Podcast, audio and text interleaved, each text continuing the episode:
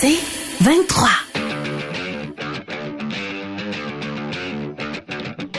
Le local sportif. Votre rendez-vous par excellence pour tout savoir sur l'actualité de la scène sportive locale. Au 1047 Outaouais, voici le local sportif. Retrouvons Marc Legault et ses collaborateurs.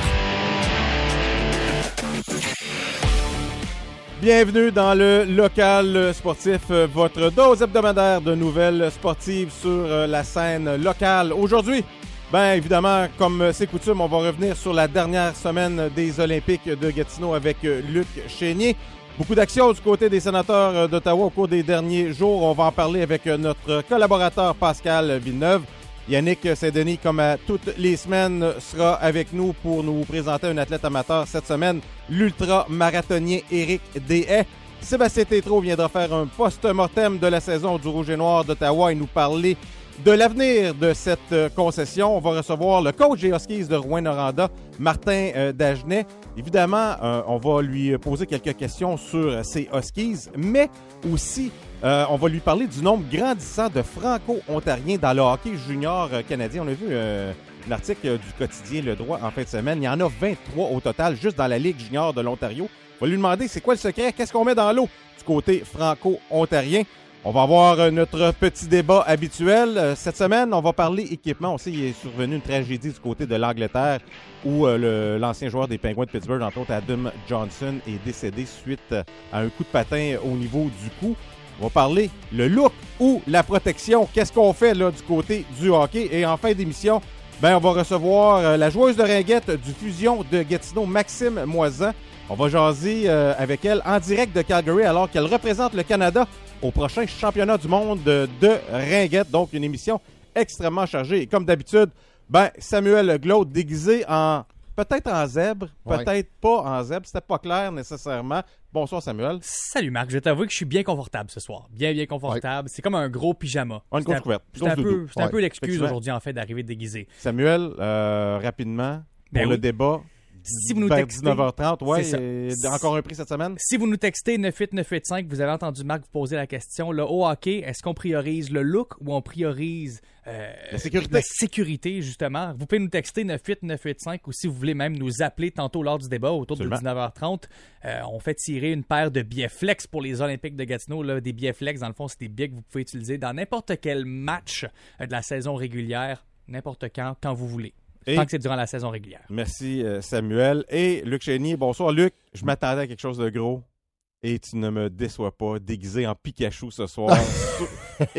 jaune, c'est fluo, c'est de toute beauté. Merci de ta participation, Luc. Vraiment ben, je trouvais que le, costume, par exemple, de Zeb, il a passé une couple de fois dans sa chose, mais il semble que les, les lignes sont moins épaisses qu'en début de, début.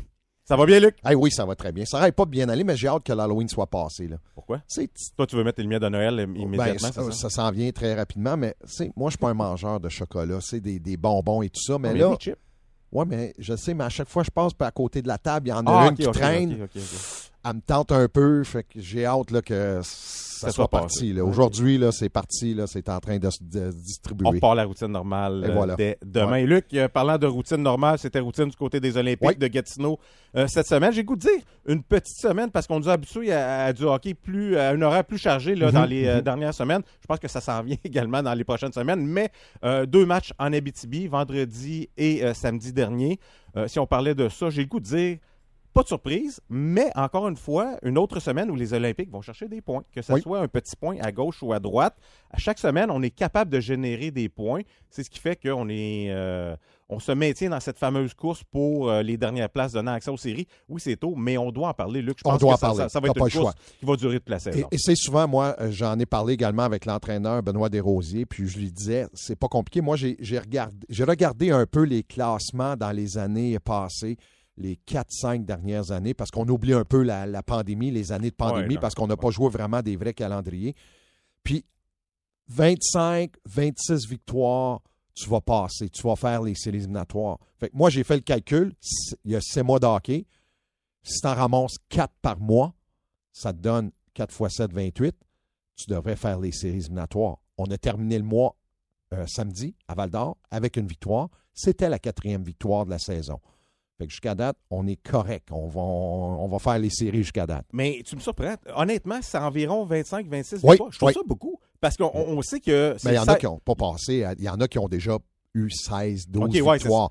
Mais vraiment pour t'assurer de passer dans les Parce que Je séries. trouve ça quand même un, C'est quand même beaucoup, assez oui. élevé dans le sens que c'est 16 formations sur 18 qui font les séries au hockey junior majeur. Donc, c'est 25, 26 victoires. Il faut Oui. quand même que tu, euh, tu gagnes de façon Ah oui. semi-régulière. euh, euh, faut qu'on pareil. gagne 4 par mois. Ouais, mais- si tu en gagnes 4 par mois. Puis c'est, je reviens un peu sur les deux matchs en fin de semaine. Un match à Rwanda. Écoute, c'est une machine de hockey, les Huskies. Surtout moi, là, Et ce que- sais-tu quoi?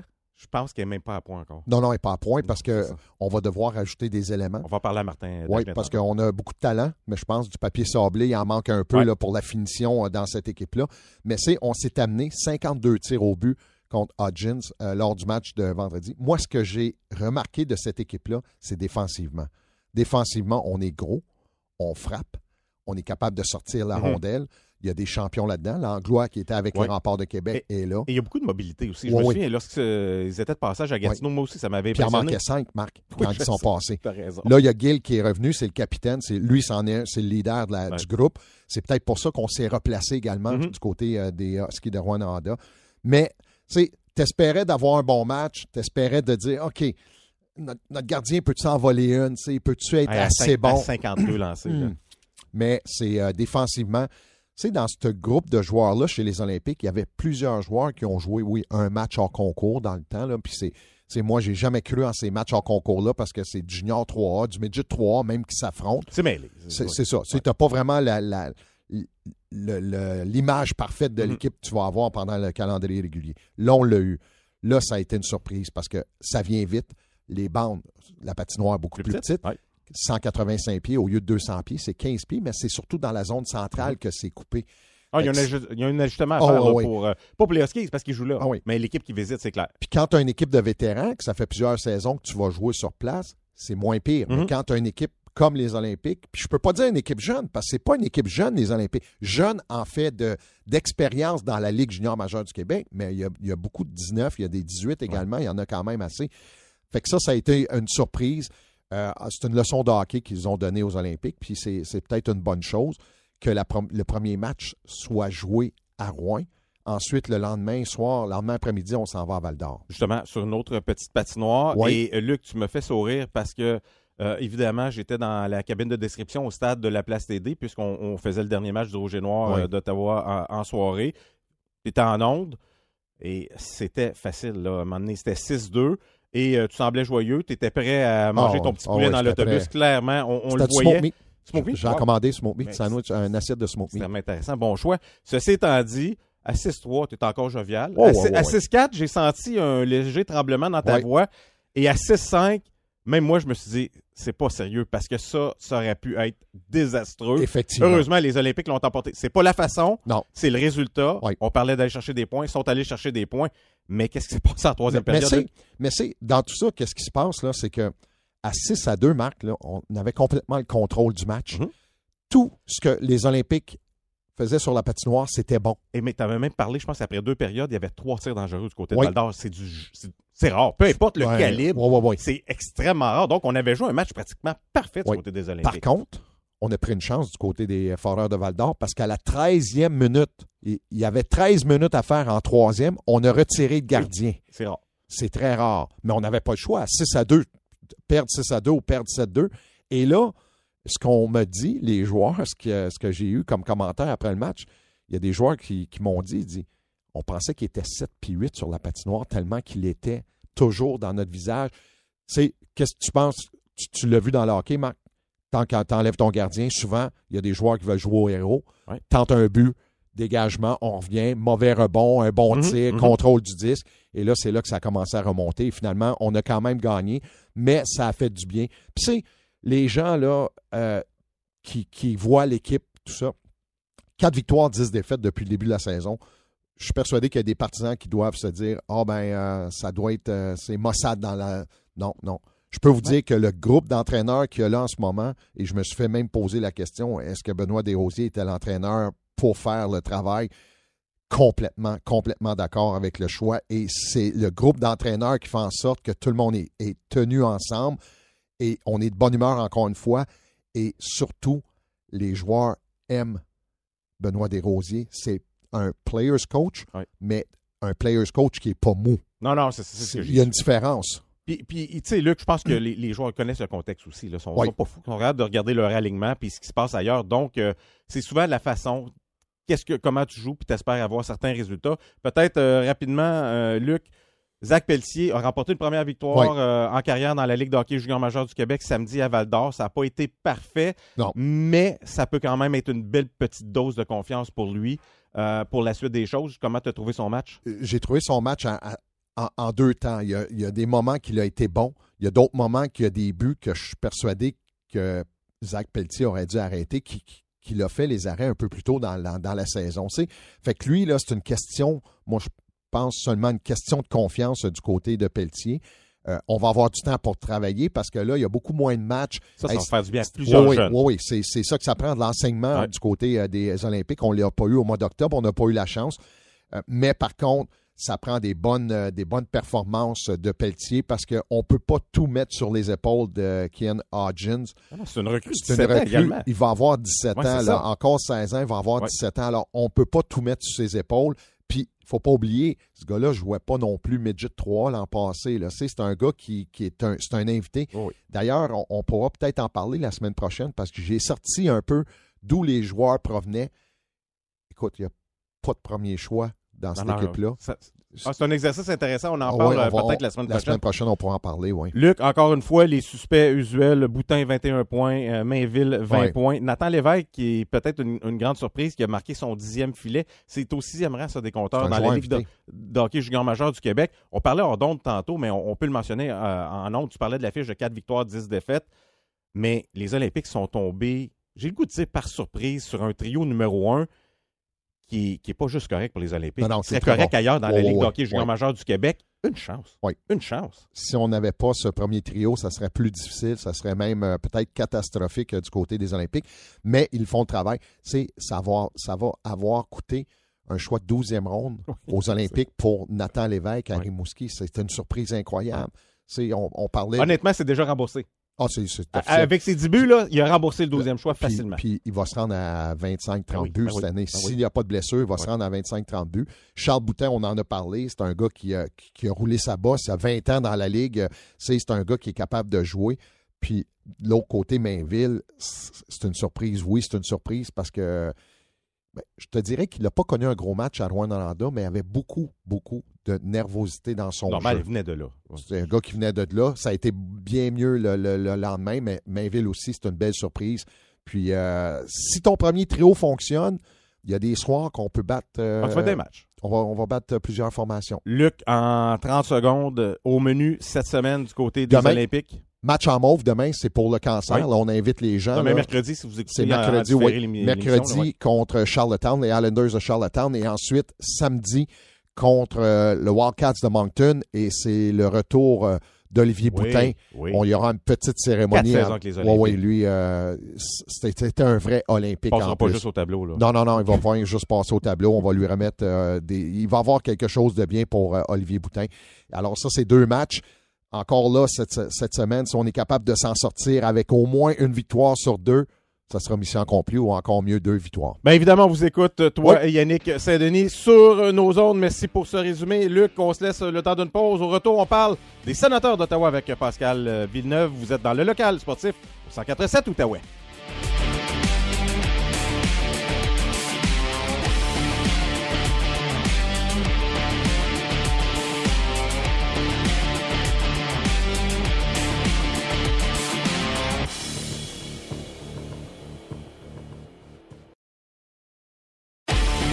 De retour au local sportif. Il n'a pas chômé au cours des derniers jours. Pourquoi? Beaucoup, beaucoup, beaucoup de nouvelles dans l'entourage des sénateurs euh, d'Ottawa. On va aller le rejoindre. C'est notre collaborateur Pascal Villeneuve. Bonsoir Pascal. Oui, salut les boys. Euh, c'est jamais plate euh, avec les sénateurs. Pascal, est-ce que pendant quelques minutes hier, tu as sauté sur le téléphone pour appeler tes contacts et savoir est-ce qu'il y avait un changement de coach côté des sénateurs d'Ottawa? Ça fait jaser. C'est un jeu. Ben oui, c'est C'est un jeu. Oui, Charlie, là, c'était oui, DJ. DJ et Capuano, entre autres, qui n'étaient pas sur la patinoire. C'était un entraînement dit d'habileté. Même si certains journalistes ont dit euh, ça ressemblait pas mal à un entraînement ordinaire. Euh, est-ce que pendant euh, quelques secondes, tu as paniqué un peu, Pascal? Ah oui, je pense que tout le monde, on s'envoyait, on s'envoyait des textos avec Michael Scott de The Office qui dit Oh my God, it's happening, it's happening. On était tous certains que c'était en train de se passer. Euh, ça s'est pas passé, clairement. Il va être derrière le banc euh, jeudi euh, face aux, Kings de Los Angeles. Mais si on regarde ce qui s'est passé dans la dernière semaine, évidemment, on va parler hockey avant d'aller peut-être à un autre niveau du côté des sénateurs d'Ottawa. deux défaites, 6-4 face au Sable de Buffalo, 3-2 face aux Islanders à New York et une victoire samedi du côté de Pittsburgh. Heureusement que Corpissalo était devant le filet en première période. oui, exactement. Écoute, ça a été tellement trois matchs euh, tellement décevant les deux matchs contre, euh, contre les deux équipes de, la, division. On, écoute, c'était des. Oui, le, pointage a été vraiment là, euh, un gros écart. On se serait attendu au moins, OK, perdre, c'est une chose, mais perdre quand c'est 2-1, perdre en prolongation, c'est une chose, mais euh, est-ce que l'effort était là? On a l'impression que l'effort était là avec le nombre de tirs, avec la domination pendant des bons, des bons moments des matchs là, où est-ce que euh, les sénateurs contrôlaient le jeu mais des buts à des moments vraiment, vraiment comme brise-rein, brise-cœur, euh, qui ont fait en sorte que ça a donné deux résultats à la suite de ces deux matchs-là. C'est là que tout le monde disait mhm. Oh, OK, on s'attendait, on attendait le mois de novembre, on n'avait pas pensé au mois d'octobre. Qu'est-ce qui se passe? Euh, puis tout, d'un coup, euh, les enfants, des fois, disent c'est la journée du contraire. la partie contre Pittsburgh, exactement le contraire se passe. Les sénateurs se font dominer, mais dominer pendant une période, une période et demie. Puis les sénateurs ont une chance, deux chances, trois chances, puis c'est 3-0 euh, pour les sénateurs. Mais bonne nouvelle du côté de Corpissalo. Je pense qu'il a, a, gardé les buts tel un gardien qui, est payé un 4 millions. Il ne faut pas oublier, les gars, par contre, là. Tu as battu les Penguins de Pittsburgh, mais ils ne connaissent pas un bon début de saison, eux non plus. Absolument. On, est sur une mauvaise séquence, là, trois victoires, six défaites dans leurs neuf derniers matchs. Tu n'as pas battu là, une équipe de tête non plus. Là. Pascal, euh, tu as, mentionné, euh, avant de parler peut-être du cas Shane Pinto, tu as, mentionné justement les sénateurs qui dominaient les, les, euh, Sabres, entre autres, et les Islanders la semaine passée, mais qui ont accordé des mauvais filets au mauvais moment. C'est pas l'histoire des sénateurs, ça, dans les 4-5 dernières années? Euh, oui, exactement. C'est souvent, euh, souvent ce qui est arrivé. Euh, connaissent quand même souvent des bons, des bons départs, puis oups, ça ramasse la deuxième période, je ne sais pas pourquoi, depuis des années, la, fameuse deuxième période et, a coulé, je ne sais pas combien de parties. Est-ce que avec les, deux derniers matchs de Corpusalo, là, il y a quatre, cinq jours de repos, est-ce qu'on va choisir le gardien qui qui semble être hot présentement, puis dire OK, on a un A, puis on a un B, mais là, on a un A, puis il faut, euh, faut rouler avec lui, il faut gagner. Smith avec euh, l'épée euh, au-dessus de sa tête, je suis convaincu. Il va y aller avec son meilleur gardien de but. Maintenant, vendredi dernier, il y a eu un choc, un nombre de chocs un peu partout. Un autre. oui. Ouais, Shane Pinto qui est suspendu 41 matchs pour une association là, euh, liée au, euh, gambling. Est-ce qu'on doit des excuses à Pierre Dorion, euh, Pascal? Parce que ah. on, a dit que non, que les, contrats étaient sur la table, on savait qu'il y avait enquête et tout ça, mais en même temps, je ne suis pas certain qu'on était si pressé de le signer. On voulait attendre de, de savoir ce qui était pour se passer, non? Ben, ben, le timing semble dire que c'est vraiment récent que les sénateurs ont été mis au courant. Évidemment, là, c'est tellement, on, avec, avec la Ligue nationale en général, tout est tellement caché, tout est tellement euh, secret, c'est difficile de savoir. Euh, je ne penserais pas parce que au, au moment là, où est-ce que ça a été rendu public ou ce que ça a été euh, officiel, les sénateurs ont tout de suite retiré toutes les offres qui avaient été mises sur la table et ont seulement laissé l'offre du euh, le, le, comment on appelle l'offre qualificative. Donc, c'est la seule chose maintenant que, que Shane Pinto peut signer. Puis comme je dis, avec la Ligue nationale, on sait rien. Euh, ce qu'on, on sait plus qu'est-ce que c'est pas que qu'est-ce que c'est. Ce qu'ils ont, ce qu'ils ont mis de façon claire, c'est que Shin Pinto n'a pas fait de gageure sur des matchs de la Ligue nationale. Donc ça, on sait que c'est pas arrivé. Maintenant, qu'est-ce qui est arrivé? Quel règlement qui a été enfreint? Euh, il semble qu'on ne le saura pas. On parle d'une tierce partie, peut-être quelqu'un qui aurait gagé à sa place, mais gagé à sa place sur la Ligue nationale ou sur un autre sport? En utilisant son compte, Pascal. En utilisant son compte également, là. On ne le sait pas. Ben, c'est un peu ce qui est sorti euh, un peu partout. Sauf une chose qui est certaine. Si l'association des joueurs a dû se présenter pour négocier euh, sa suspension. Déjà qu'on donne 41 matchs, c'est clair qu'on s'enlignait pour plus du côté de la Ligue nationale de hockey. Et euh, l'autre chose, et, moi j'ai dit ça la semaine passée, la Ligue nationale de hockey, la dernière chose qu'elle veut voir, c'est son nom associé à un joueur qui est suspendu une demi-saison pour quelque chose qui est lié au gambling.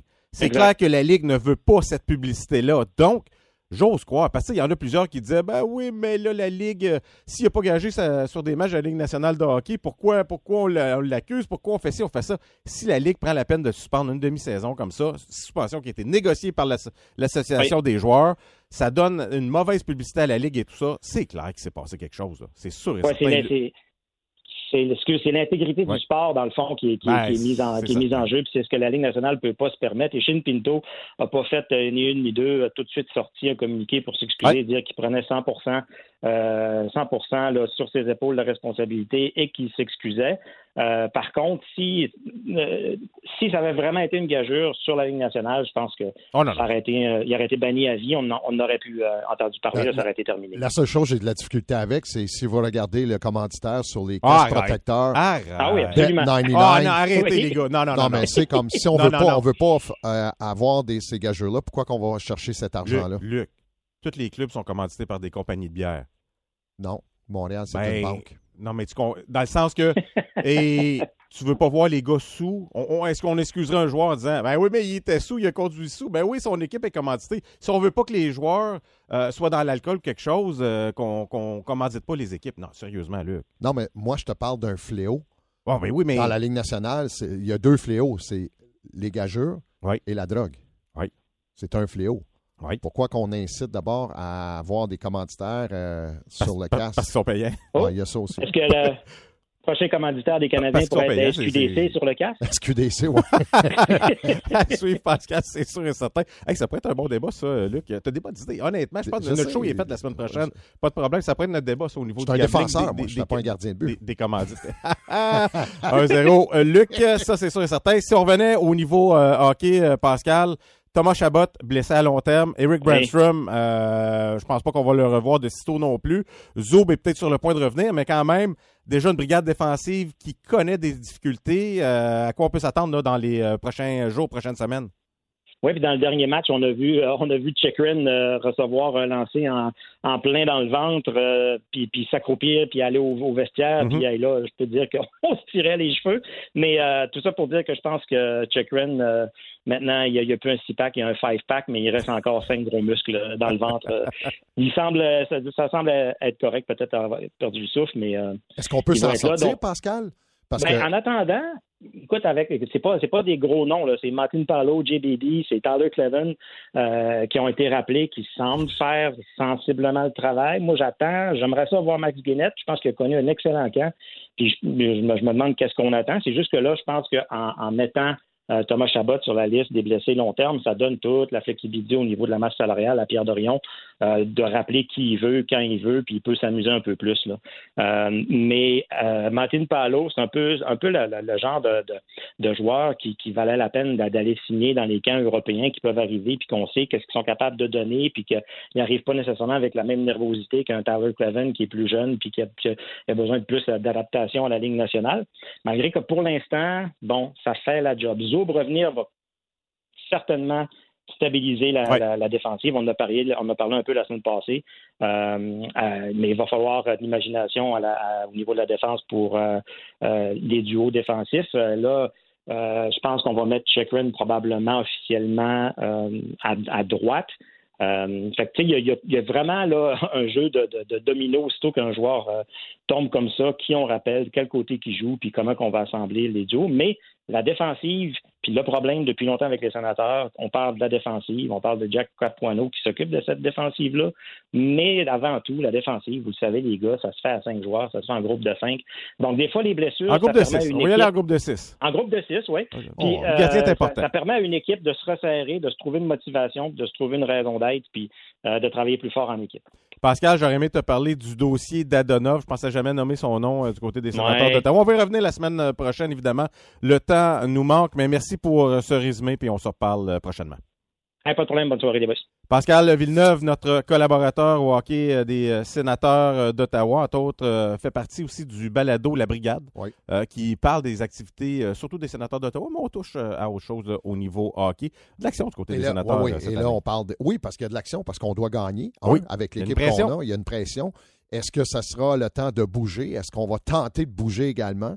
il y a déjà des, des, des rumeurs qu'on pourrait tenter de bouger Chabot est-ce que Chabot a, atteint son plein potentiel? Il va être dur à bouger. Ben oui, avec le salaire qu'il a. J'en ai parlé aujourd'hui. Ça va être extrêmement difficile. Donc, euh, je pense qu'on ne manquera pas de nouvelles du côté des sénateurs d'Ottawa. On se laisse le temps d'une pause nouvelle. Vous êtes dans le local sportif au 147 Outaouais. Un regard sur l'actualité sportive de l'Outaouais. De retour au local sportif. Et comme c'est coutume, à chaque semaine, on euh, a notre profil d'athlète amateur euh, fait par Yannick Saint-Denis. Et cette semaine, notre athlète amateur doit avoir des chevilles, des genoux et surtout un moral d'enfer. Un ultra-marathonien. Yannick, comment ça va? Ça va bien, toi, Marc? Ça va très bien, merci. Euh, on en a parlé un peu l'an passé. Notre, notre athlète cette semaine, c'est Eric DS. Si tu nous parlais un petit peu de ce qui se passe avec lui là, au cours des dernières semaines. Et euh, la saison passée, j'avais vraiment fait son portrait parce que c'est un gars qui est dans la cinquantaine, court des ultramarathons. Donc, ça, c'est des courses de 60, 80, 100 km et plus. Et là, il s'est lancé aussi dans la course de backyard. On va entendre dans quelques instants c'est quoi ça des courses de backyard, mais il fait partie des meilleurs au monde dans ce genre de course-là. C'est tout un athlète. J'ai voulu prendre des nouvelles de lui et il a participé justement au championnat du monde il y a euh, quelques jours. Écoutons ça. Le championnat du monde de backyard avait lieu il y a une dizaine de jours au Tennessee. Éric DF faisait partie des 75 coureurs, dont trois Canadiens, mais il était le seul Québécois. Avant de parler de sa course, qu'est-ce qu'un backyard? On fait 6,7 km à chaque heure. Ben, quand tu n'es plus capable d'être au départ de, de, l'heure, ben, tu es éliminé. Puis le, but de, c'est d'être le dernier debout. Pour avoir tout son équipement, il a fait la route en voiture avec sa copine. Il pense que ça n'a pas aidé sa course. Fait que dès, je dirais, peut-être 12 heures de course, j'ai eu une petite douleur euh, à l'ischio qu'on a réussi à traiter. Puis à 24 heures, j'ai eu un mal derrière le mollet. Euh, puis chaque tour, ça devenait de plus en plus difficile. Puis euh, c'était tellement douloureux que ça ça me causait des nausées j'ai vomi, puis après, ben, on, tombe un peu dans une spirale négative. Puis à 36 heures, 37 heures, j'ai euh, décidé d'arrêter. Il a donc couru avec cette douleur pendant 12 heures avant de finalement abandonner. Vu que j'avais fait beaucoup de voitures assis, euh, ben, je me demandais si c'était une flébite. D'ailleurs, c'est pas complètement éliminé, mais fait que j'étais un peu dans, la crainte là, euh, plus de ma santé long terme. Déjà 36 heures, c'est énorme. En santé, aurait-il pu penser à la victoire? D'ailleurs, Eric, après combien de temps restait-il un seul homme? 108 heures. Oh. Fait que oui, c'était incroyable. dont l'autre Canadien a fait 107 heures. Euh, fait que c'était magique à voir. Ça, change le, maintenant les gens vont s'entraîner pour ça, ils vont euh, ça va être devenir de plus en plus populaire. C'est donc surtout une épreuve mentale. Et si vous voulez accomplir cet exploit comme, j'ose imaginer, Samuel, Luc et Marc, voici le truc. Beaucoup de courses, mais beaucoup de petites courses. Ça veut dire que souvent, j'allais courir des 30 minutes, 40 minutes, puis je répétais ça deux, trois fois dans la journée. Euh, des semaines où j'ai fait justement 30 backyards dans la semaine, un peu n'importe quand. En pause d'entraînement, il regarde vers 2024, où il aimerait se reprendre. Euh, à cause de ce qui est arrivé, on dirait que je ne veux pas laisser sur une note négative. Il y a les championnats du monde encore, mais par équipe, dans le fond, c'est euh, la course, c'est dans chaque pays. On est 15 coureurs de chaque pays. On est une cinquantaine de pays qui font la course en même temps, mais chacun dans leur pays. C'est euh, quelque chose. Honnêtement, c'est vraiment, Ouais, hein? c'est c'est un petit peu, euh, comme il a mentionné, le dernier qui tient debout, c'est euh, c'est un exercice de, un, ben, évidemment, physiquement, c'est extrêmement difficile, mais surtout un exercice de dépassement. Moi, c'est plus au niveau mental et euh, j'aimerais bien être dans la tête de ces athlètes-là. Qu'est-ce qu'est-ce qui t'encourage à Comment participer est-ce à que tu ça? fais pour continuer? Oui, tu sais, tu peux te tenir en forme, tu cours, mais là, tu décides, non, non, je vais aller à quelque chose qui va m'amener au bout de mes limites. Euh, vraiment un reportage extrêmement intéressant, Yannick. Et tu sais, lui, il l'a fait euh, dou- 12e heure déjà, courir pendant 12 heures. On, se comprend qu'il n'y en a pas un ici qui va faire ça. Euh, pendant à 12e heure, première petite blessure. 24e heure, commence à avoir des nausées, mais il dure encore pendant euh, 12 heures. Ça n'a aucun bon sens. Et lui, il me disait que sa stratégie était de, faire euh, le loop en 48 minutes. Comme ça, ça lui donnait à peu près une dizaine de minutes pour euh, reprendre son énergie, prendre des gels, prendre euh, des forces, retourner sur la ligne de départ arrivée et euh, repartir pour l'heure suivante. Et le gagnant en 108 heures le faisait à peu près en 53 minutes sa stratégie. Donc, avait à peu près 5-6 minutes pour reprendre son énergie et retourner. Mais on comprend que pendant 108 heures, il n'y a, pas eu vraiment de dodo. Là. C'est, c'est- et tu continues sur le parcours, puis euh, last man standing. D'ailleurs, le record féminin, pas sûr que ça c'était le record masculin, mais le record féminin est établi par une femme de 57 ans et elle a fait 75 heures. C'est. Tu sais- tu Yannick, quand tu regardes ça, quand tu dis on prend une pause et on continue, à- c'est encore pire quand tu prends une pause. Tu sais, tu- tu Ah, j'en prendrais une, moi. Oui, je sais. je- je- je- mais tu, tu refroidis un peu et tu dois recommencer. ça doit être Mais quand c'est là même que le mental dur. rentre. Ben oui. Ça tente-tu? À un moment donné, tu te dis, écoute, ça change quoi? Qu'est-ce que je fais? J'y vais-tu? Puis tu sais les impacts, tu sais ce qui va arriver. Vraiment, c'est. Quel sport de fou? Quel sport de fou? Quel athlète? Ça n'a aucun bon sens. Tu sais, déjà, des ultramarathons, ça, tu as, des pauses si tu veux en prendre, mais tu as un temps limite pour réussir. Puis, euh, tu sais, lui, dans la cinquantaine, c'était 75 des meilleurs coureurs de backyard au monde qui étaient là. Trois Canadiens. C'est un Gatinois qui, euh, entre autres, là pour représenter le Québec et, le Canada, Éric Dehaye. C'était impressionnant. Et là, il l'a dit, moi, dans les...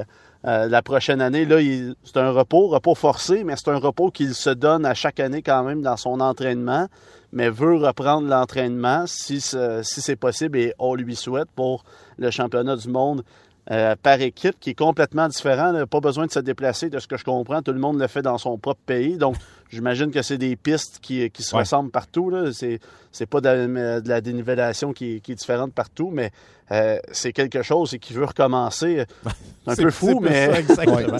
ben, Yannick, comme toujours, extrêmement intéressant. Je suis convaincu qu'on va en reparler dans les euh, prochains mois. Mal au C'est sûr, certain. Oui, oui, exactement. Merci, euh, Yannick Saint-Denis. Salut. Salut. Je fais juste penser de couper le gazon chez nous pendant, pendant 50 heures. C'est incroyable. hein. Puis, c'est juste parce que toi aussi, tu as eu une hanche de changer. Oui. Euh, moi aussi, mais quand j'étais à l'hôpital à Montréal, puis on m'a changé la hanche, un ultra-marathonien était là également. Lui s'est fait faire les deux et j'ai eu la chance de jaser avec. Il dit dans- il faut que je sois prêt, dans cinq mois. J'ai un marathon à aller courir, man. Imagine-toi. Sa durée de vie d'ange euh, à, à risque d'être de, de, Ben, un peu. j'espère, euh, si, certain. euh, Mais quand même, non, bravo, ça, fait des athlètes c'est et, surtout dans la tête. On, on tente de rejoindre Sébastien Této pour parler du Rouge et Noir d'Ottawa. Ça semble être problématique un peu. On va en parler, Luc. Un peu comme Euh, l'équipe. évidemment, un peu comme l'équipe. Rouge et Noir qui a terminé sa saison euh, régulière euh, samedi soir, euh, défaite face à l'équipe B des Argos de Toronto. C'est ça qui fait mal un peu. Le Rouge et Noir qui met son équipe de réguliers euh, sur le terrain. Les Argos qui ont connu une des meilleures saisons, sinon la meilleure de l'histoire de la Ligue canadienne de football. Qui, euh, il y avait 10 réguliers qui ne jouaient pas. On a enlevé des joueurs pendant le match. C'était l'équipe B, l'équipe C qui était là. Par contre, Marc, Et- toi, tu joues pour Ottawa, tu sais que tu fais pas Je les sais, séries. je Est-ce que tu vas te donner à 100% Ben, Actuellement, un, un athlète C'est quoi, les joueurs se sont professionnel de- donnés? Oui, les joueurs ok. se sont donnés, oui. Une défaite de 27-22, c'était un match, honnêtement, pour un match qui voulait rien dire pour les deux formations, quand même un, un, un spectacle de, de- de football. Les gens qui étaient là ont vu un, un solide. euh, J'ai vu des matchs pires que ça cette saison Mais- là, mais dans, toi, dans la Ligue. Donc, mais. Tu étais là à tous les matchs, Marc. Moi, ce qui m'intéresse aussi, Oui. c'est la réponse des gens Ben, dans les gradins. Comment ça a été pendant la on saison? vers ça. Cette année, c'est une moyenne de 18 900 personnes. J'ai le goût de dire, dans les circonstances, après quatre ans de mauvaise saison, c'est pas nécessairement désastreux, sauf que c'est une baisse de 6,3% par rapport à l'an passé. Et ce qui commence à me faire peur, c'est que j'ai fait un petit calcul. Tu m'as fait des, euh, t'as fait des calculs, toi, en début d'émission au niveau euh, des Olympiques, ce que ça prenait par, euh, par mois euh, au niveau des victoires. Ben moi, j'ai compté, au, début de la franchise du Rouge et Noir d'Ottawa, c'était 25 000 par match. C'était plein, c'était un guichet fermé. Et là, tu tombes, euh, tu as 6 000 personnes de moins par match. 6 000 personnes de moins par match en moyenne, euh, tu comptes un billet, tu comptes une consommation, peut-être quelque chose à manger, tout oh ça. Oh il y a environ un, montant qui est dépensé. là. C'est des pertes pour la saison d'un peu plus de 5 millions. OK? Pour la Ligue canadienne, c'est énorme aussi. Ben oui, c'est ça. Puis, c'est pas ça. C'est que si c'est une saison qui est potable, tu joues un match de série à domicile, c'est un revenu d'à peu près 2 millions pour euh, le Rouge et Noir d'Ottawa. Donc, tu parles de pertes là, au cours des dernières années, surtout cette année, en, entre 5 et 7 millions. C'est énorme dans la Ligue canadienne de football. C'est beaucoup. Et à la dernière année des Renegades d'Ottawa, lorsqu'ils ont quitté parce qu'on disait que c'était plus solvable et il n'y avait pas assez de monde, c'est à peu près ça en moyenne. Donc, je sais que ce n'est pas les mêmes propriétaires. Elle est où cette baisse-là, par contre? Est-ce que tu as eu la chance de voir? Est-ce que c'est côté francophone? Est-ce qu'il y a moins ben, de francophones? On n'a pas de sondage. Moi, je pense que ça a diminué de beaucoup, mais évidemment, il faudrait parler aux gens du Rouge et Noir d'Ottawa euh, à, ce niveau-là. Est-ce qu'il y a moins de billets de saison du côté francophone? Est-ce qu'il y a moins de gens qui traversent la rivière pour venir voir les matchs? Parce qu'au au début de la, franchise, il y avait l'effet nouveauté. Clairement, tout le monde voulait être là. C'était C'était C'était un happening. Et celui-là encore, honnêtement, une belle soirée d'été. Euh, gagne ou, ou, perd, tu veux une équipe qui gagne, mais gagne ou perd, là, quand il fait 25-26, puis tu arrives avant ou après autour du stade, puis tu regardes le match, c'est pas, pas, déplaisant, c'est extrêmement plaisant. Euh, ça, il faudrait le voir, mais quand même, le Rouge et Noir ne pourra pas continuer à, ce niveau-là. Maintenant, est-ce qu'on est au même point que l'an passé? J'ai le goût de dire non. Pourquoi? L'an passé, là, euh, avec une fiche identique de 4 victoires, 14 défaites, tu regardais le noyau de joueurs, puis tu disais, waouh, on fait quoi avec ça, là? Il n'y a pas grand-chose à faire. Cette année, c'est pas le cas. Puis il y a eu, c'est plate, les excuses dans le sport professionnel, il ne doit pas y en avoir, mais ça demeure pas moins que les gens qui ne se font pas partie de l'équipe comme moi peuvent peut-être en dire. Ils ont passé cinq carrières cette année. Là. À un moment donné, c'est le carrière, à partir du match numéro 5, c'est le carrière numéro 4 qui était au poste pour terminer la saison, Dustin Crum. C'est clair que c'est un impact parce que c'est une ligue de carrière. Mhm. Déjà là, ça change un peu la donne parce que pour, pour, ce qui est du reste du noyau des joueurs, plusieurs bons joueurs en défensive. Il y a quelques joueurs en offensive. Justin Hardy qui a atteint le plateau des 1000 verges euh, cette ah, année. Euh, Devante Williams, porteur de ballon, qui a atteint le plateau des 1000 verges également. Donc, tu as déjà des éléments intéressants. La Ligue canadienne de football, c'est une ligue d'agents libres. Il va y en avoir beaucoup. Est-ce qu'on peut construire autour de ça? Je pense que oui, mais c'est au niveau du poste de carrière qu'on va devoir prendre une décision. Est-ce qu'on revient avec Dustin Crum comme carrière de deuxième année? Ça, ça va être extrêmement difficile parce que ça demeure quasiment un corps recru. Et Jeremiah Mazzoli a dit qu'il voulait revenir l'an prochain, mais il va, faire 500 000 par année. Il a joué cinq matchs au cours des deux dernières saisons. Moi, je pense que d'ici le, 15 euh, janvier, euh, si de l'alignement le 15 janvier, on lui doit 150 000 garantis, et par la suite, son salaire entre en ligne de compte à partir de la saison, je pense qu'on va le libérer pour se sauver un salaire. Et on va regarder au niveau des, des carrières ailleurs. Est-ce qu'on regarde au niveau des entraîneurs? Parce que souvent. C'est terminé. C'est réglé. C'est réglé. C'est réglé. Encore. Puis encore là, il y a un contexte. Un entraîneur de première année, ça n'a pas été facile euh, cette saison, mais euh, l'attitude a changé. Une équipe beaucoup plus disciplinée. Donc, des fois, ça, démontre peut-être que l'entraîneur avait même mis sur sa formation. Euh, c'est pas nécessairement un manque d'effort non plus. Je pense qu'on est allé avec les moyens du bord. C'est clair qu'il y a eu un paquet de décisions d'un entraîneur recru, mais dans la Ligue canadienne de football, Luc, maintenant, depuis quelques années, il y a un plafond pour les coachs. Donc, tu peux payer tes entraîneurs comme les joueurs, il y a un plafond. Mais si tu congédies un entraîneur qui reste encore 2-3 ans de contrat, tu dois payer son contrat. Ça compte sur ton plafond. Donc, clairement, cette année, on payait encore Paul La Police.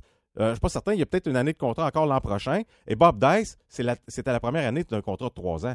C'est clair qu'on n'a pas les sous pour se, payer un entraîneur. Pas de place non plus. Ben non, exactement. Donc, il n'y a pas eu de surprise là-dessus. On ramène, euh, on ramène euh, le personnel d'entraîneur. Mais c'est.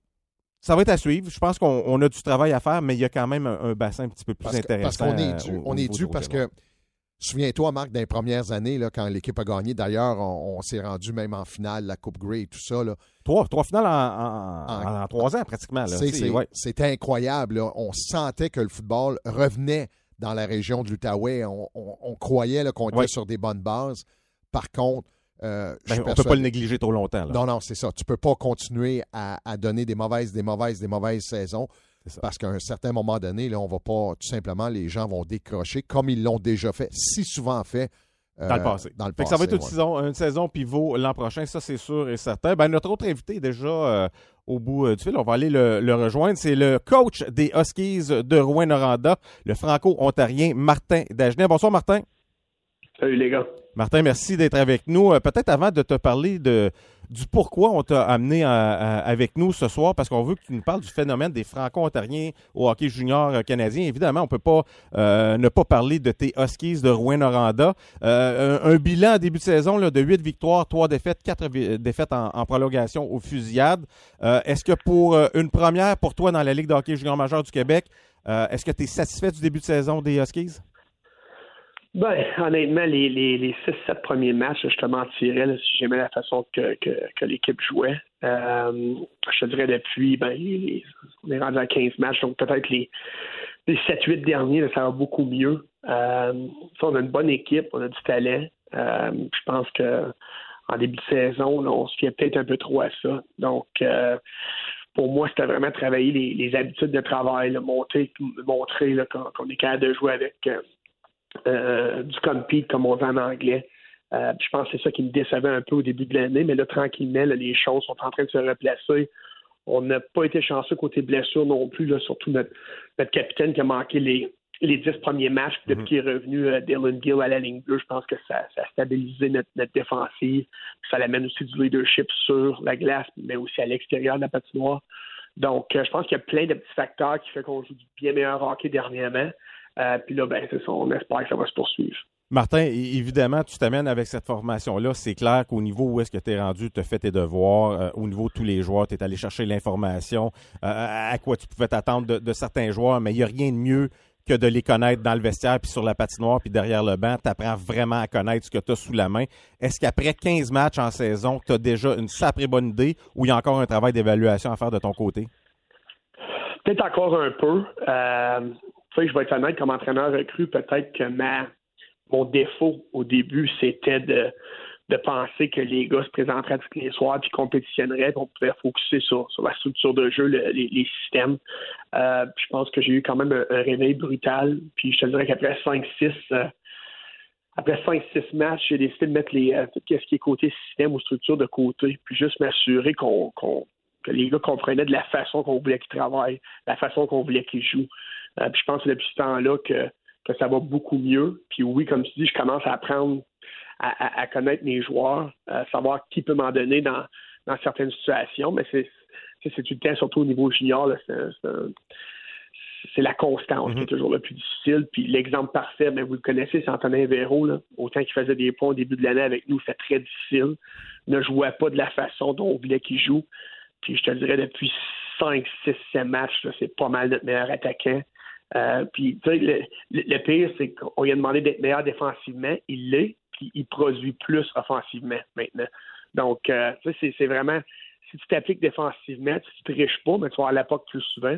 Euh, puis ça, ben, ça te donne plus de chances de marquer. Martin, à un certain moment donné, tu parlais, euh, la peur en début de saison, c'est que contre les petites équipes, vous allez gagner. Quand vous allez frapper des grosses formations, ça va être plus difficile. En fin de semaine, tu avais un peu l'exemple. Gatineau était là vendredi, mais le lendemain, c'était les voltigeurs de Drummondville et ta formation a très bien répondu face aux voltigeurs également? Oui, je te dirais que Gatineau, ça m'a même surpris. Euh, parce que, comme tu dis, des fois, là, t'affrontes Gatineau, puis c'est pas pour leur manquer de respect. on s'entend, ils ont, deux joueurs de l'édition de l'an dernier. Donc, c'est une équipe qui est en reconstruction, mais qui travaille très fort. Donc, j'avais quand même quelques craintes. Mais les gars sont forts. On, patinait avec euh, beaucoup de conviction, surtout qu'on venait de passer euh, une semaine dans les maritimes. Donc, ça m'inquiétait un peu. Le lendemain, à Drummondville, je dirais qu'il nous manquait de jambes, mais en même temps, c'était un match où on a été très structuré. Euh, mais les voltigeurs aussi. Donc, ça aurait ça aurait pu aller d'un côté comme de l'autre. C'est deux très bonnes équipes. Euh, Mercer, le regard bien de but est excellent. Même chose de notre côté avec, euh, avec William Rousseau. Puis c'est pour ça que ça s'est décidé en fusillade. une défaite de 2 à 1, mais en même temps, quand même satisfait de la performance de nos joueurs. J'ai parlé d'ailleurs vendredi à Martin parce qu'il revenait d'un voyage au Cap-Breton. C'est 24 heures d'autobus pour revenir du Cap. C'est assez long. C'est assez long. wow. Wow. Hey, euh, Martin, évidemment, on peut pas euh, ne pas te parler euh, des Franco-Ontariens dans le hockey junior parce que tu es toi-même un Franco-Ontarien, tu as dirigé dans le hockey junior A, entre autres. Donc, tu connais beaucoup, beaucoup, beaucoup de joueurs dans la province de l'Ontario et le quotidien Le Droit dans la région ici en fin de semaine a, sorti le nom de 23 Franco-Ontariens. En fait, 18 Franco-Ontariens pur et dur et cinq francophiles, mais qui évoluent dans la Ligue d'hockey junior de l'Ontario. Mais il y en a plus, évidemment. On, en voit beaucoup maintenant dans la Ligue d'hockey junior majeur du Québec. Qu'est-ce qui fait que cette manne de joueurs-là euh, est sortie, pas, de nulle part, parce qu'il y en a toujours eu, mais on dirait qu'il y en a de plus en plus. Puis j'ai le goût de dire, euh, j'imagine que tu dois être un peu déçu, parce que ça, ça a dû être ta carte cachée, toi qui connaissais à peu près tout le monde. C'est plus un secret qui est bien gardé maintenant. Ces joueurs-là, ils sortent d'un peu partout, puis évoluent au hockey junior majeur à travers le Canada. Oui, c'est certain que tu peux euh, tu peux plus recruter des gars de ton coin parce que tu penses que sont cachés ou mhm. les histoires de, Paul Byron ou de, Claude Giroux, t'en verras plus. Puis je pense que vous êtes au courant, le repêchage en Ontario à cette heure est fait pour protéger euh, ces joueurs-là. Là. Ils veulent pas qu'ils se retrouvent au Québec ou même ailleurs. Donc, il y, a, quasiment deux repêchages maintenant en Ontario pour éviter ça. Donc, c'est certain que c'est beaucoup plus difficile. Euh, pour expliquer le, je regarde cette année, on dirait que ça monte à chaque année, le, nombre de, de franco-ontariens qui, c'est bon au prochain niveau. c'est des discussions que j'ai eu avec certaines personnes euh, dans les dernières semaines, derniers mois, dernières années, parce que ça monte de plus en plus. Je pense qu'il n'y a personne qui a la réponse, une réponse précise. Moi, je suis certain que euh, on parle de, sport-études au Québec. Je trouve que la province du Québec fait, bien ça avec des euh, concentrations hockey. puis moi, je peux te dire qu'Ottawa, on est rendu, je pense, que c'est trois écoles secondaires à ce temps-là qui font du hockey pas mal tout le temps l'après-midi. Euh, ça me surprend un peu que c'est quelque chose qui n'existe pas vraiment là, euh, du côté anglophone. Si tu as ça du côté anglophone, c'est comme Peak Academy, mais c'est beaucoup c'est très dispendieux. Tandis que, par exemple, dans, dans, dans, dans l'Est ontarien, juste en branle, dans une petite communauté, il y en a. Euh, je pense qu'à Rockland aussi, euh, Louis Riel, c'est quand même un gros programme, Franco Cité aussi. Euh, puis je te dis pas que ça joue un rôle comme primordial, mais en même temps, je me dis que ça ne peut pas faire de tort. D'après moi, ça, c'est une des raisons. puis, Martin, peut-être que je me trompe aussi, mais tu sais, souvent, le, sport, puis tu le sais, tu es entraîneur, c'est une question de mode. Hein. Tu regardes euh, le fonctionnement d'une formation qui gagne, tu regardes ce qu'elle a fait, tu regardes tu sais, les formations de championnat qui ont gagné une Coupe Stanley euh, dans la Ligue nationale de hockey, bien souvent, on va tenter de copier cette formule-là pour les prochaines années. Mais là, clairement, on a déniché peut-être certains joueurs, puis c'est intéressant ton parallèle avec le sport-études. Je n'étais pas au courant, moi, que c'était pas quelque chose de commun dans le reste de, la province. Donc, s'il y a plusieurs sports-études, surtout au niveau franco, ben c'est clair qu'il y a peut-être un développement euh, qui s'est accéléré à ce niveau-là. Puis en même temps, est-ce que ça se peut que ces joueurs-là soient influencés par des modèles qu'ils peuvent voir maintenant? Parce que c'est quelque chose qui est possible, c'est un objectif qui est réalisable, parce qu'il y en a qui proviennent d'une situation similaire à la leur, qui profitent de ça, puis euh, qui, qui dans le monde du hockey? Bien, il y a de plus en plus de, joueurs qui, qui, sur le tard. En anglais, on dit des late bloomers. Donc, c'est certain que ça leur donne des, occasions de, montrer qu'est-ce qu'ils vont faire peut-être plus tard dans leur carrière tu regardes un gars, puis euh, je sais qu'il est à Gatineau demain, puis nous, il s'en vient à Rwanda vendredi, mais Giovanni Morneau, qui est un choix des 67 d'Ottawa, un très bon joueur, euh, qui finit par se retrouver à Charlottetown. Euh, puis là, je pense qu'il est le premier compteur de son équipe ou deuxième. Donc, tu sais, c'est des belles histoires. Ça ressemble un peu à ce que, qu'est-ce que Claude Giroux a fait. Je pense que le fait, le fait francophone joue beaucoup aussi. Puis je m'explique. par exemple, un, un, joueur anglophone, souvent les, universités américaines vont être plus tentées de les, recruter parce que ce sont des jeunes qui veulent étudier dans leur langue. Moi, étant francophone, je répète le meilleur joueur de hockey dans la région, jouer NCAA, ça n'aurait pas été une option pour moi parce que je tenais à étudier en français. Mm-hmm. Euh, pour moi, c'est super important. Donc, ça, c'est certain que ça joue beaucoup. Puis le fait aussi qu'il y a beaucoup de franco-ontariens au Québec, ben, oui, il y a des anglophones ontariens qui vont jouer au Québec, mais c'est tout le temps plus euh, facile de recruter un, francophone hors Québec à cause de la langue. Euh, Morneau est un, exemple parfait. je, regarde Vincent Ladel qui a joué avec les, Wildcats de Moncton, euh, qui a fini l'an dernier. C'est des gars que euh, d'aller jouer dans un marché qui, est beaucoup plus francophone, même si Charlottetown et Moncton, c'est dans les maritimes, ça reste que la Ligue, c'est une ligue qui est considérée plus francophone qu'anglophone. Moi, je pense que ça joue beaucoup. C'est plus, euh, tu sais, les, franco-ontariens, puis moi, je suis l'exemple parfait. Habité à Marionville quand j'étais jeune, euh, en brun, Cassemune. On suit la Ligue d'hockey junior majeur du Québec autant que la OHL à cause des médias. on est vraiment, on baigne dans les deux. Donc, pour nous, qu'on joue dans la Ligue junior majeure du Québec ou dans la Ligue d'hockey de l'Ontario, ben, il n'y a pas grande différence. Les deux, c'est junior majeur. Tu dis ça à un anglophone de Toronto, Mhm. je suis pas certain qu'il a la même réponse. C'est vraiment côté culture, je pense que ça a, ça a un impact. Ça, ça fait une différence. Martin, c'est extrêmement intéressant ce que, ce que tu mentionnes. Évidemment, c'est pas une science exacte, mais c'est quand même des pistes intéressantes. J'ai le goût de dire, puis tu, tu- tu sembles très humble, je suis pas sûr que tu vas, euh, tu vas faire beaucoup de, de millage là-dessus, mais en même temps, des Martin Dagenet euh, qui travaillent à un niveau inférieur au hockey junior majeur du Québec pendant plusieurs années, ou junior majeur euh, tout court, euh, évidemment, il y a une forme de développement qui se fait là. Le nombre d'agents libres qui passent, qui n'ont pas nécessairement été repêchés, mais qui ont été développés par des Martin Dagenet un peu partout. Est-ce que ça l'aide également au processus de ces joueurs-là? Je pense un peu. C'est certain que moi, quand j'étais. Un, un de mes raisons que j'ai eu beaucoup de succès dans le junior, je te mentirai pas, c'est parce que je suis francophone. Moi, j'avais une habileté à aller chercher les joueurs francophones en Ontario, mais surtout les joueurs québécois qui voulaient jouer en Ontario puis qui avaient un peu de difficulté à parler anglais. Donc, moi, j'utilisais ça, puis le fait que j'étais enseignant, puis les parents sont tout le temps c'est tout le temps quelque chose qui, qui les intéresse quand ils savent que le coach de l'équipe, c'est aussi un enseignant. Mais un Québécois, par exemple, qui venait de Lévis, qui parlait pas super bien euh, anglais, qui se dit Hey, moi, je vais venir jouer à Ottawa, je vais pouvoir continuer à communiquer en français, mais je vais me faire coacher en anglais euh, dans une ville quand même bilingue, mais c'est l'endroit parfait pour s'améliorer tout en restant entouré de gens francophones.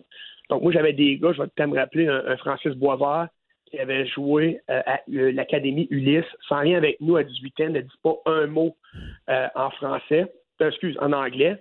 Puis, tu sais, fini par, par jouer universitaire américain. C'est certain que c'est rare, parce qu'à 20 ans, il parlait beaucoup mieux, mais il a joué à St. Lawrence pendant 3-4 ans. Mhm.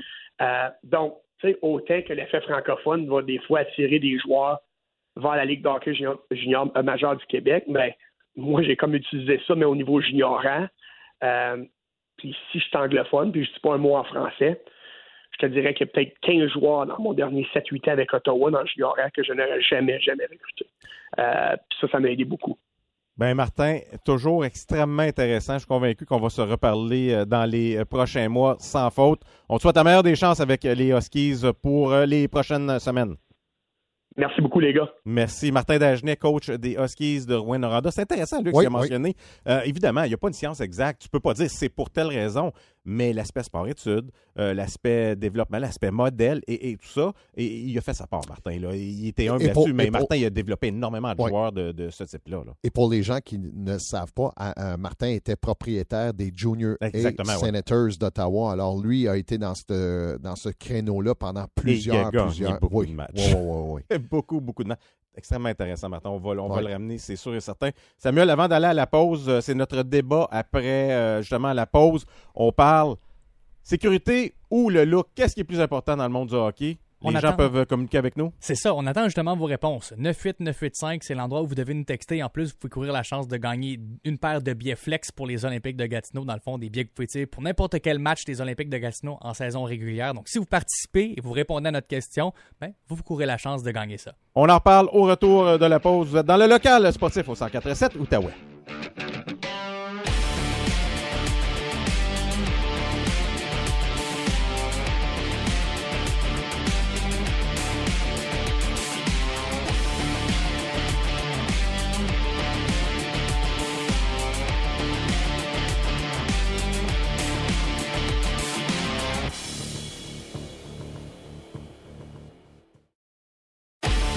20h, vous écoutez le local sportif. De retour à Marc Legault. Et euh, c'est maintenant l'heure de notre débat discussion avec Luc Chény. On va ramener Pascal Villeneuve. Euh, Resalut Pascal. Oui, salut les boys, salut. Oui, en fin de semaine, euh, c'est passé euh, un incident extrêmement grave qu'on ne veut pas voir. J'ai goût de dire, heureusement, un incident qu'on ne voit pas souvent dans le monde du hockey, euh, dans la ligue euh, anglaise en Angleterre, alors que euh, il y a un joueur, euh, Johnson, un ancien joueur, Adam Johnson, un ancien joueur des Penguins de Pittsburgh qui évolue là-bas maintenant, a reçu un coup de patin au niveau du cou. Et malheureusement, il en est décédé. Euh, c'est clairement c'est une scène euh, dégueulasse. Euh, et on sait, là, les patins aujourd'hui, les, les de et tout ça, c'est c'est un couteau, c'est Ouais, ouais. extrêmement dangereux. Souvenez-vous, Matt Cook envers Rick Carlson, hein, le fameux coup au talon d'Achille. Ça avait coupé instantanément. Donald Odette qui avait reçu. Clint Malerchuk. Clint Malerchuk, exact. Je m'en allais là exactement. Euh, il y en a eu des incidents, mais j'ai le goût de dire, heureusement, il n'y en a pas tant que ça. On entend, on n'en entend pas beaucoup parler, mais là, évidemment, ça ramène le débat euh, au niveau du fameux protège-coup. Ça, c'est sûr et certain. Euh, mais au niveau de la protection, j'ai même le goût d'aller un petit peu plus loin. Tu sais, dans la Ligue nationale de hockey, tu as des investissements sur la patinoire. Tu as des, des PME qui évoluent sur la patinoire, qui euh, se lancent devant des tirs à 100 000 à l'heure avec une demi-visière qu'on s'entend qui couvre finalement le front parce qu'on la monte au complet. On est exposé à tout ça. Il y a une question de confort, il y a une question de look, il y a une question de protection.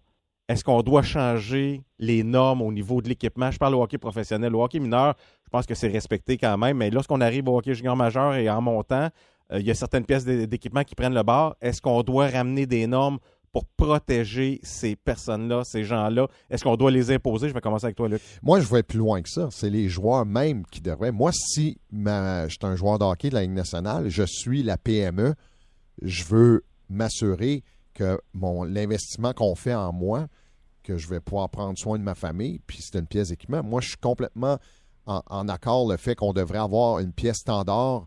Euh, on, on, parlait souvent de, souviens-toi, du col roulé là, du, euh, de Thomas Plecanet. Plecanet avec euh, le Canadien de Montréal, mais ça devrait être une pièce dans ce style-là en Kevlar pour protéger au moins le coup. Parce que, Marc, tu le vois toi, au niveau junior quand tu viens voir des matchs, je le vois aussi ce petit collier qu'on a, là, que souvent, il y a, plus, il y a plus de ben protection dedans, que souvent, les gens, les joueurs, c'est tellement, euh, c'est pas serré, ça va rentrer dans le chandail. Il n'y en a pas de protection parce que de toute façon, si le patin frappe cette pièce d'équipement-là, ça va simplement glisser sur le cou. Il n'y en a pas de protection. Moi, je pense qu'il est temps que, euh, qu'on le réalise, non pas seulement les ligues, mais les joueurs réalisent que ça devient de plus en plus on le dit depuis plusieurs années, le jeu est de plus en plus rapide sur la patinoire en plus. On va y revenir au niveau des joueurs, mais je comprends ton point. Pascal, qu'est-ce que tu en penses?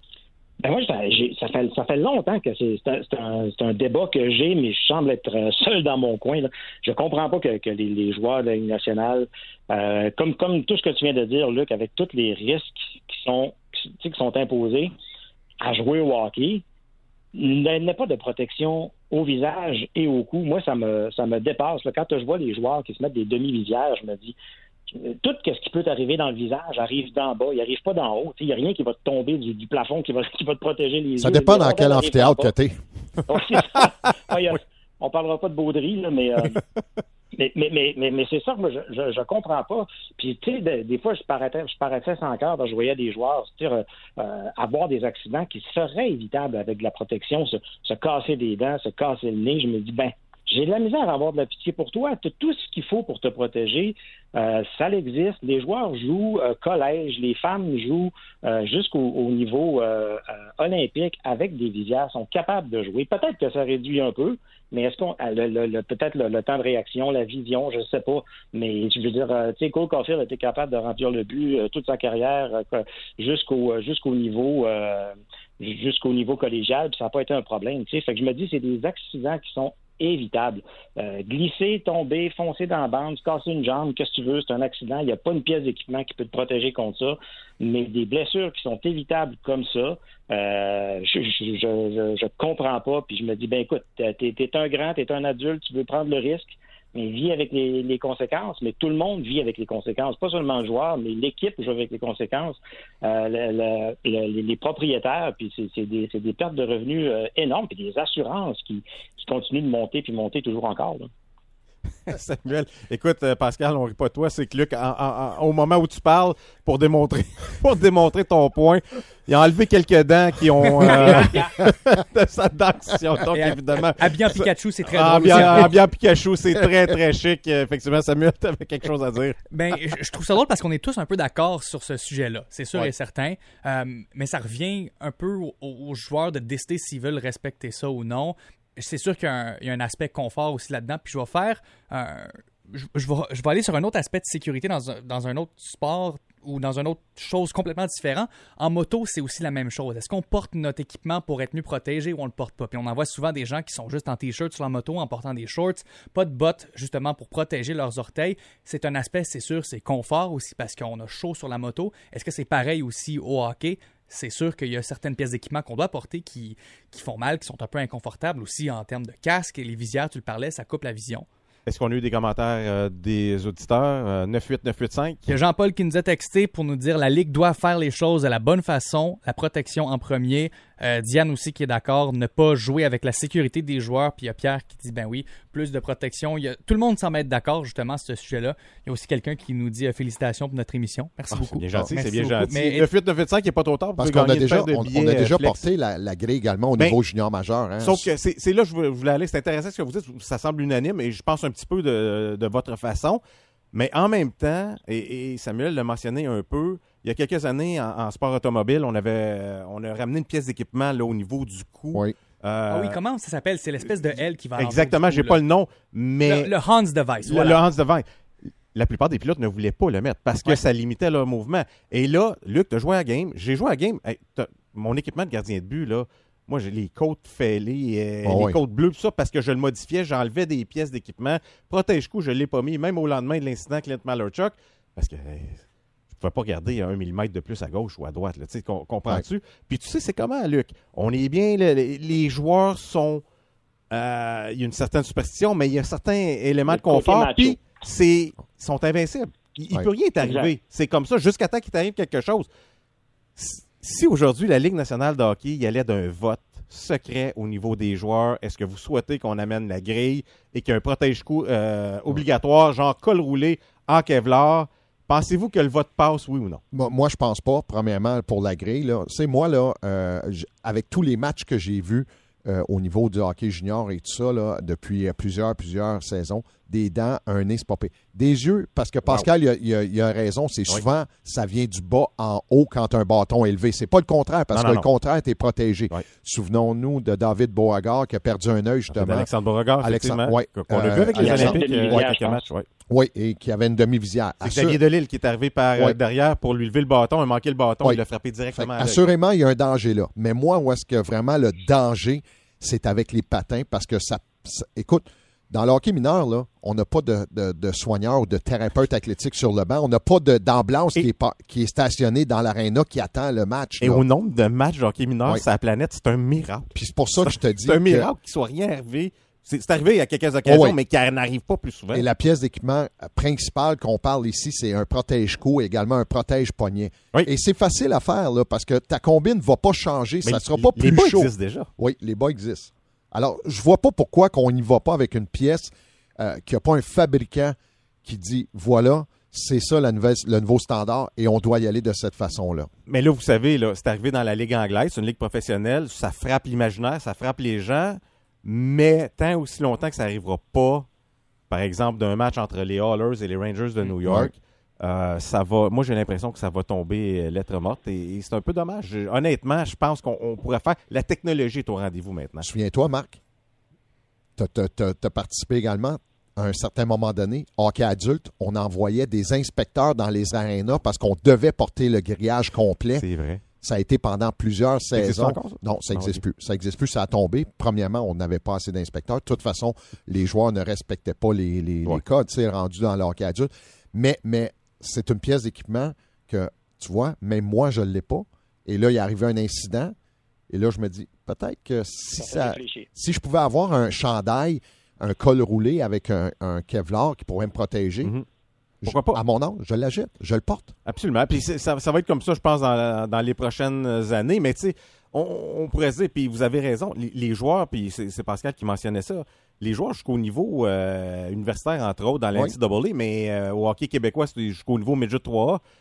Les joueurs qui ont performé, il y avait des grilles, Ah il y avait, il y avait oui. tout Ah ça. oui. Donc, c'est clair, quand tu mets une visage, c'est vrai que tu, tu respires mieux, tu vois mieux. Puis, mais en, en bout de ligne, c'est une, question de sécurité. Donc, cet, cet événement-là va peut-être changer la perception de certaines personnes, mais les la décision, honnêtement, ne doit pas venir des joueurs. C'est malheureux. Exact. C'est eux autres qui jouent, mais ça doit être imposé et peut-être le faire de façon graduelle euh, jusqu'à un certain moment.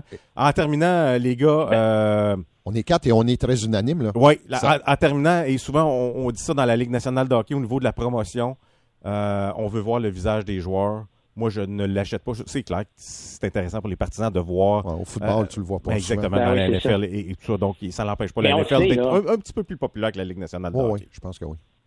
On, le sait, il, y a le, côté, euh, tu sais, je vais le dire, il y a, pas, il y a le côté macho un peu du joueur de hockey qui, euh, ben non, moi, je porte pas, je porte pas une visière, je porte pas une grille. Qu'est-ce qui arrive si un gars arrive et décide de porter la grille? Qu'est-ce que vous pensez qu'il va arriver? Ah, il va, se faire niaiser. Euh, ouais. va se faire niaiser. Le dire, il va se faire niaiser, puis là, ah, ben, tu mets ça parce que tu veux pas te battre, là, tu peux plus. Tu sais, il y a les bagarres aussi, ça va remettre en, ça remettra en question aussi les bagarres de gars qui se battent avec des, des full face, ça, ça, a l'air un peu plus niaiseux. J'ai vécu ça hockey junior, moi, on pourra en reparler longuement. Merci, Pascal. Merci, Luc, pour cette participation. On se laisse le temps d'une pause. Au retour, Maxime Moisin. Au 147 Outaouais. De retour au local sportif. Depuis plusieurs années déjà, il se joue de la très bonne ringuette dans la région et clairement, euh, ça fait des, des, euh, euh, des petits, ça, parce qu'au au fil des années, on a vu des joueuses qui ont, euh, qui ont joué dans des niveaux assez intéressants et ça ne fait pas euh, changement en ce moment. On va aller en rejoindre une d'ailleurs en direct de Calgary, Maxime Moisan. Bonsoir, Maxime. Bonjour. Maxime, merci d'être avec nous. je sais que tu es en pleine préparation pour les championnats du monde de, ringuette actuellement du côté de, de Calgary. tu fais partie de l'équipe junior canadienne, c'est bien ça, les moins de 21 ans? Oui, c'est bien ça si tu nous parlais un petit peu de ton parcours, parce que tu évolues en ce moment avec le fusion de, Gatineau, mais le fait d'être choisi sur l'équipe nationale comme ça, euh, clairement, c'est une grande fierté. Si tu nous parlais un petit peu de tes dernières années, ce qui t'a amené vers cette sélection-là au niveau euh, de l'équipe canadienne de Ringuette? Oui, effectivement, mais c'est ça, je fais partie de l'équipe fusion de Gatineau. Euh, dans le fond, j'ai aussi fait partie de l'équipe du Québec pour représenter le Québec au Jeux du Canada. Donc, euh, je pense que ça m'a peut-être aidé dans, ce, dans mon parcours pour atteindre, euh, dans le fond, l'équipe nationale. C'est vraiment, euh, je suis vraiment honorée, dans le fond, de représenter le Canada puis de faire partie des meilleurs du Canada au complet. Là. Comment le processus de sélection s'est décidé? Est-ce qu'il y, y, avait des gens, j'imagine, qui sont allés vous observer et tout ça? Ça fait une invitation ou est-ce qu'il y a eu un camp d'entraînement pour vous amener à faire l'équipe canadienne? Non, dans le fond, c'est sur invitation. ils, nous, ils nous observent tout au long de, nos années euh, qu'on évolue. Puis on est on est invité au premier camp euh, de Team Canada dans le fond. Puis après le premier camp qui se passait à Calgary aussi, euh, ils ont fait l'équipe de 22 joueuses au total. Et, si je ne me trompe pas, vous êtes quelques joueuses de l'Outaouais. Je pense qu'il y en a trois autres avec toi en ce moment. évidemment, c'est une belle fierté. Est-ce que tu connaissais déjà plusieurs des autres joueuses de, l'équipe canadienne ou au contraire, il y a plusieurs, tu dois apprendre à connaître de nouvelles personnalités au sein de l'équipe? Dans le fond, non, je les connaissais pas personnellement, euh, mais euh, j'ai appris à les connaître en jouant contre eux. C'était aussi, euh, dans le fond, les meilleurs de leurs équipes. Donc, je savais déjà leur nom de mhm. famille, c'est sûr, parce que je les observais puis je faisais attention quand je jouais contre eux. Fait que oui, je, je, les ai appris à les connaître plus, à apprendre à jouer avec eux, dans le fond, et non contre eux. Fait que c'était vraiment le fun, justement, de savoir, d'apprendre de, nouvelles personnes. puis c'est ça. Maxime, tu as évolué au niveau provincial également, là, ça va être national.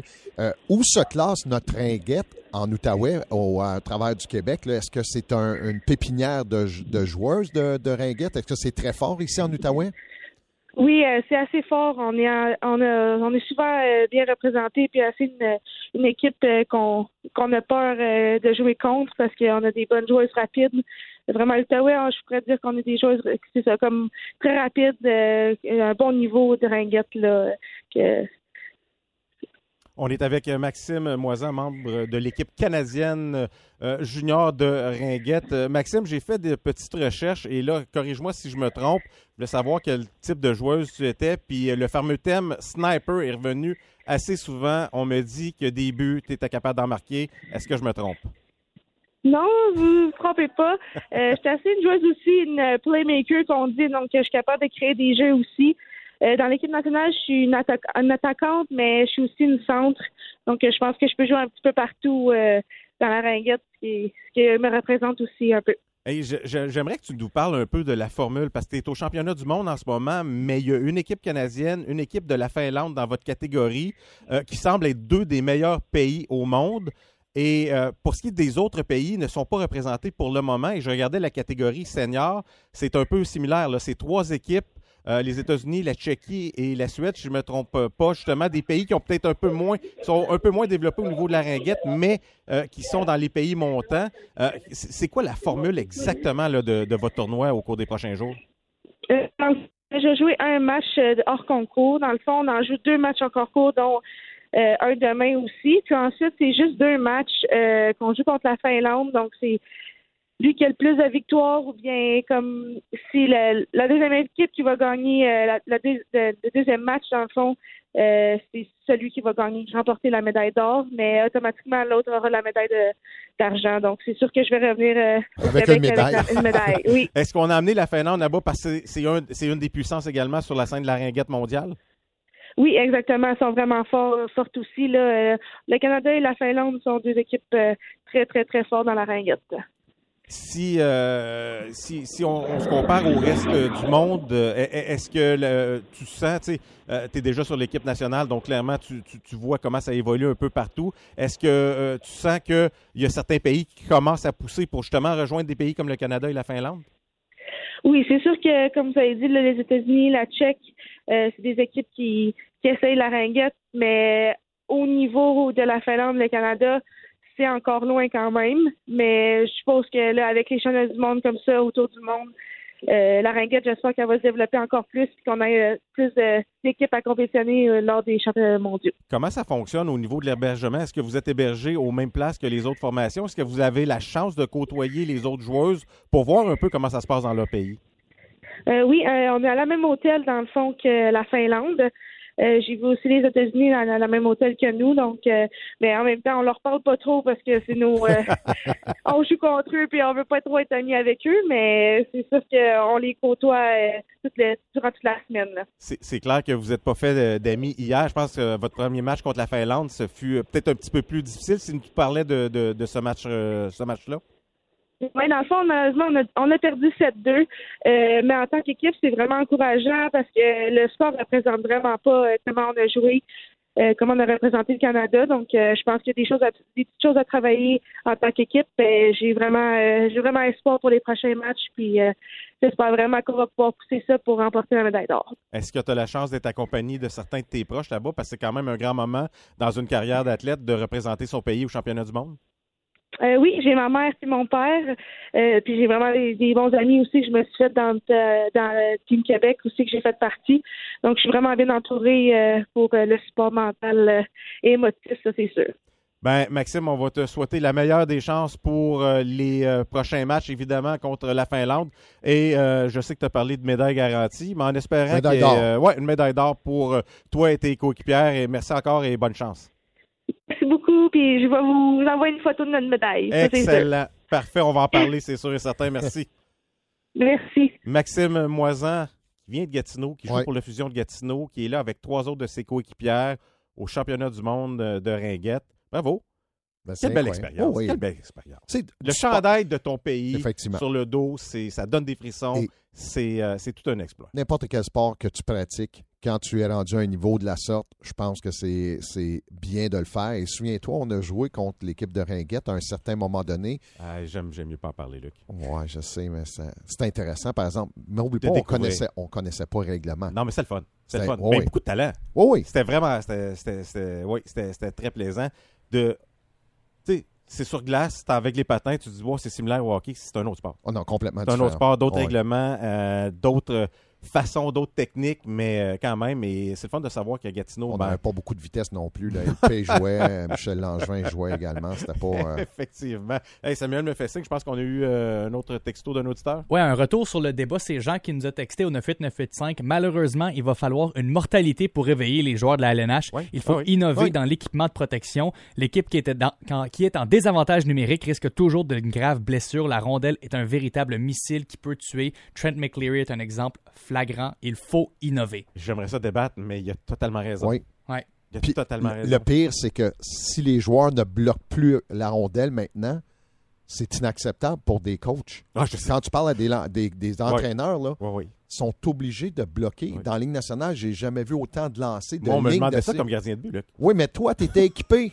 Moi, je n'étais pas équipé en avant de, du J'avais pas, gardien. j'avais pas le choix. lui. Mais non, t'avais des grosses pads. Non, effectivement. Non, et, et- et l'équipement, tout s'améliore, la Ouais. vitesse et, et tout ça. Donc, euh, non, excellent point. Et d'ailleurs, euh, pour les gens, je ne sais pas si on a le temps de faire le tirage tout de suite ou peut-être tu, tu vas contacter euh, l'auditeur gagnant pour la paire de billets euh, des Olympiques euh, après l'émission. C'est Jean qui va se les remporter. C'est Jean. Bon, ben, pour Jean nous avoir qui, texté avec une belle réponse comme ça. Donc, euh, félicitations, Jean. Je vais communiquer avec toi tout de suite après l'émission. Et euh, ça, ça va revenir toutes les semaines euh, lors de notre partie débat. Les gens vont toujours avoir l'occasion de remporter une paire de billets flex. Donc, euh, euh, c'est quand même intéressant. Mais c'est intéressant et, il a raison. La- la- Ouais. et on- honnêtement, je- de je- j'espère que ça n'arrivera pas.